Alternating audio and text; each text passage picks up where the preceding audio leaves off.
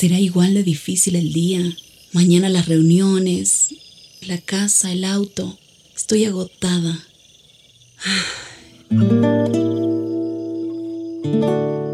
No importa cuántas cosas me hayan angustiado hoy.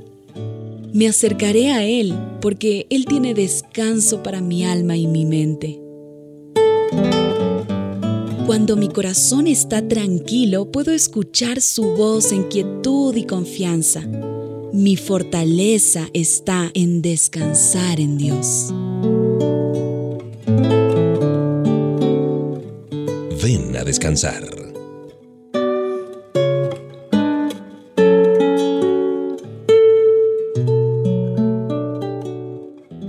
Una de las mejores decisiones e ideas del día es venir a descansar en los brazos amorosos de Papá Dios.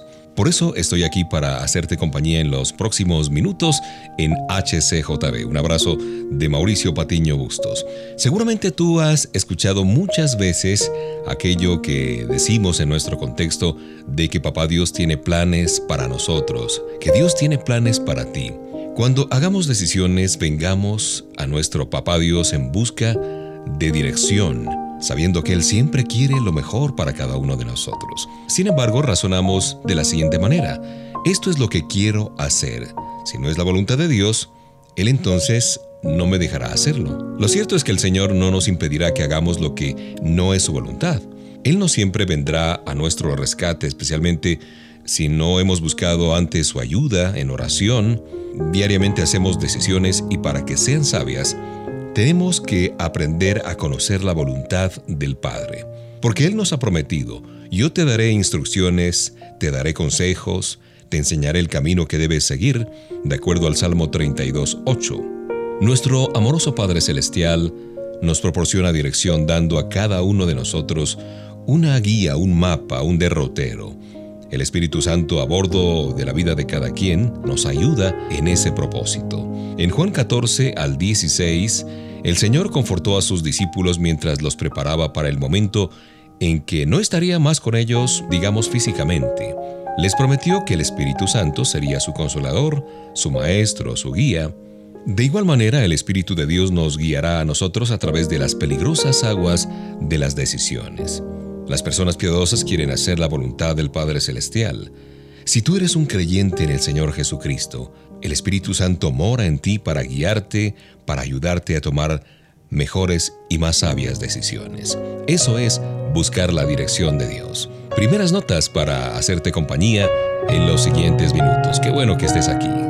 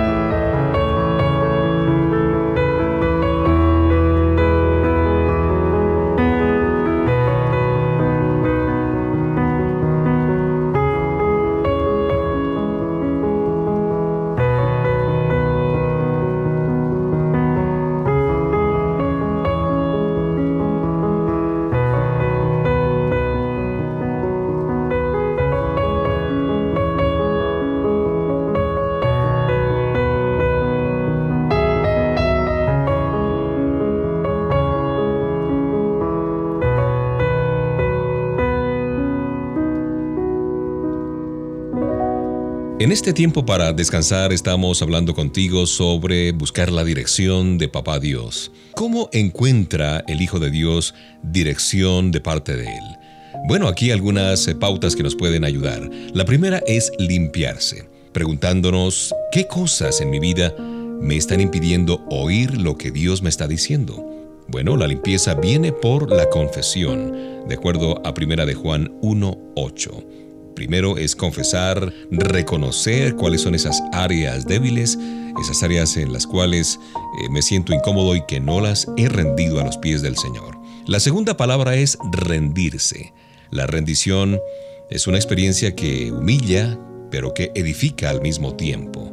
No hay lugar más eh, alto que estar en la presencia de Dios humillado de rodillas. Luego viene el pedir, Papá Dios promete que cuando pedimos de acuerdo con su voluntad, eso sí, Él nos escucha. Y si sabemos que nos escucha, sabemos también que ha respondido, aunque la respuesta pueda venir rápidamente o después de un largo tiempo de espera, pero Él siempre responde a nuestra petición. La cuarta palabra es meditar. Dios promete que su palabra será lumbrera a nuestro camino, Recuerda lo que dice el Salmo 119-105. Por eso, cuanto más meditemos en su palabra, más claro será nuestro camino. La siguiente acción o la siguiente palabra es creer. En el capítulo 11 del Evangelio de Marcos, se nos dice que si pedimos, debemos creer que el Señor va a darnos lo que hemos pedido.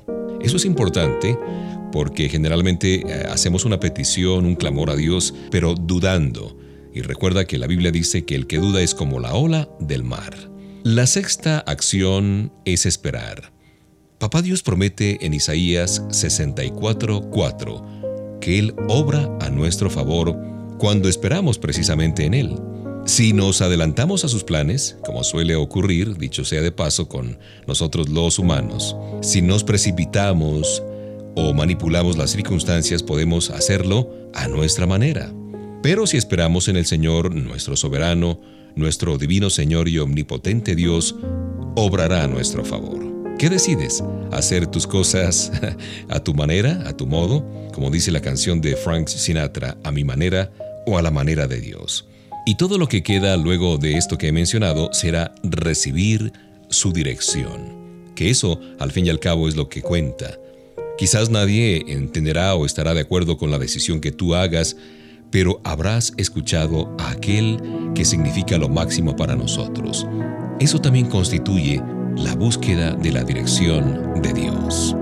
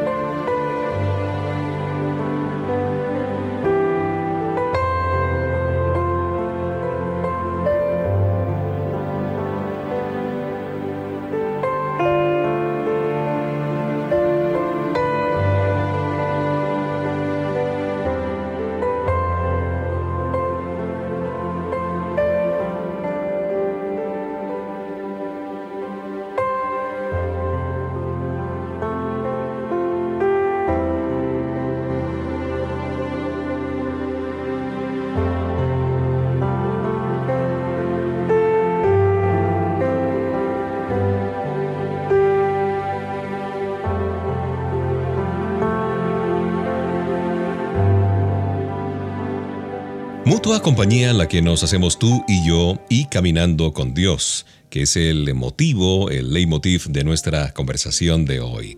Noé caminó con Dios aún en un mundo corrompido. ¿Cómo lo hizo? Parte de la respuesta se encuentra en el primer libro de la Biblia, en Génesis capítulo 5, verso 24. Enoch, el bisabuelo de Noé, caminó con Dios. La fidelidad de la familia de Noé hizo posible que caminara con el Señor aunque ninguno de sus semejantes lo hiciera en ese tiempo tan crucial. Noé estuvo caminando con Dios aún antes de construir el arca. Aprendemos a caminar con Dios siguiéndole cada día. Estemos listos para los grandes problemas cuando caminemos con Dios cada día. Luego se presentan los grandes retos y estaremos ya andando por fe, caminando de la mano de Dios.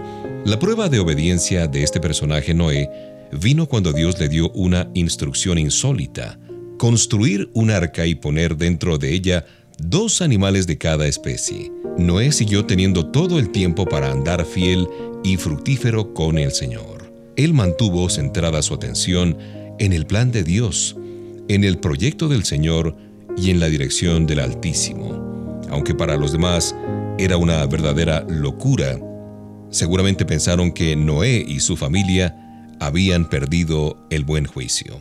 Cuando tú y yo caminamos con Dios, aprendemos a oírle, a escuchar su voz. Entonces no importa lo que otros digan, mientras sepamos que hemos escuchado al Señor. Algunos hemos tenido situaciones difíciles en la vida, yo diría todos, no algunos, pero lo que importa no es dónde caminamos, sino con quién estamos caminando. Cualquier lugar al que vayamos con el Señor, no importa lo doloroso que pueda ser, será un lugar de sosiego, de seguridad, de paz y de esperanza. Recuerda, nunca tendremos que lamentarnos si hemos tomado esa decisión de caminar día a día con el Señor. Siempre, siempre estaremos agradecidos por el momento que decidimos viajar al lado de nuestro Dios Todopoderoso.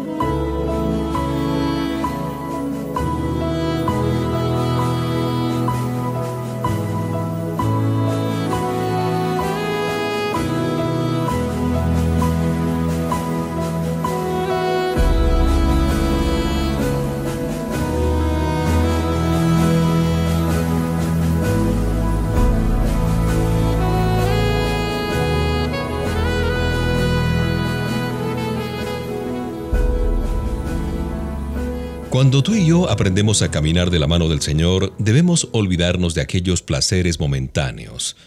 Como tú has visto en la televisión y en la radio, ¿no? Con frecuencia cuando viene el punto de las reservas del producto, el anunciante habla tan rápido que tú no puedes seguirlo. ¿Por qué habla tan rápido? Porque está leyendo la parte que la compañía preferiría que tú no oyeras. el mensaje importante es compre ahora mismo. Y la letra pequeña, la letra menuda, es así rápido, rápido. Y Satanás hace la misma presentación. No te preocupes por el futuro. Tú puedes tener ahora satisfacción inmediata sin ningún problema. Algo así.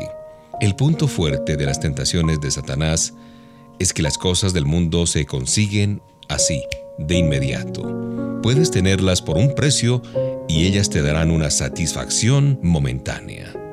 El enemigo obviamente no va a mencionar el mañana, sino que nos invita a renunciar a nuestro futuro exigiendo la satisfacción inmediata de nuestros deseos. ¿Hay algo que tú o yo queremos tener ahora mismo que justifica salirse de la voluntad y de los planes de Dios? Dios tiene un plan para nuestras vidas, ya lo hemos venido diciendo, y no hay absolutamente nada que pueda compararse con su voluntad, con su propósito y sus metas para nosotros. El aspecto más importante de nuestra existencia es nuestra relación con Papá Dios.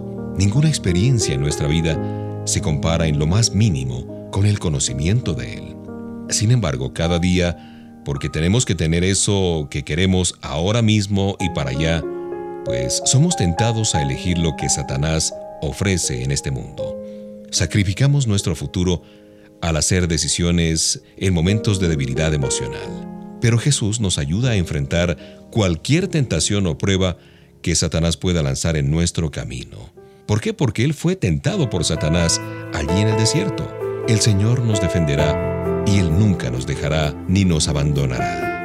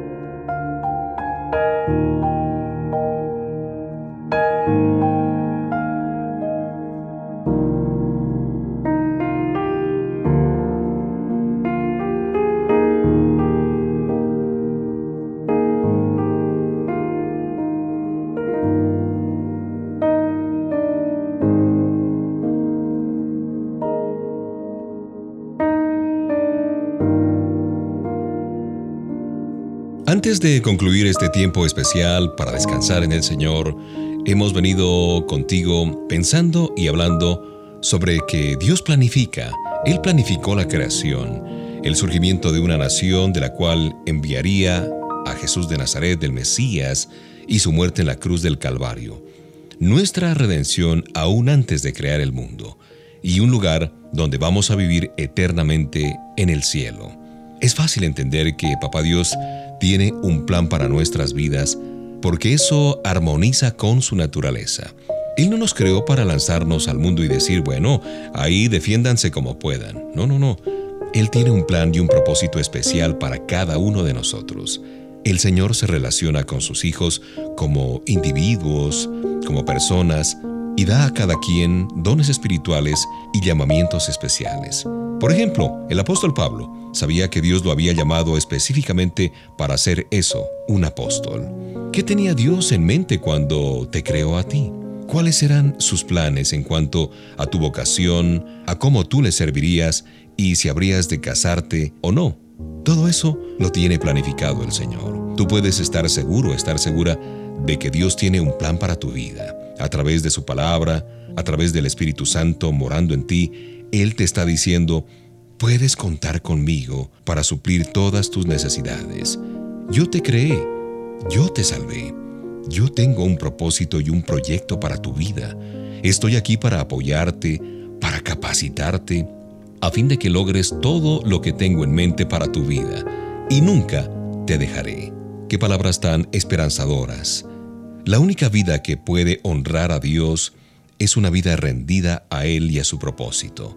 Así que tu función y la mía es cooperar con su plan, ese plan que tiene para cada uno de nosotros, que es la manera de encontrar gozo, paz y una satisfacción muy profunda.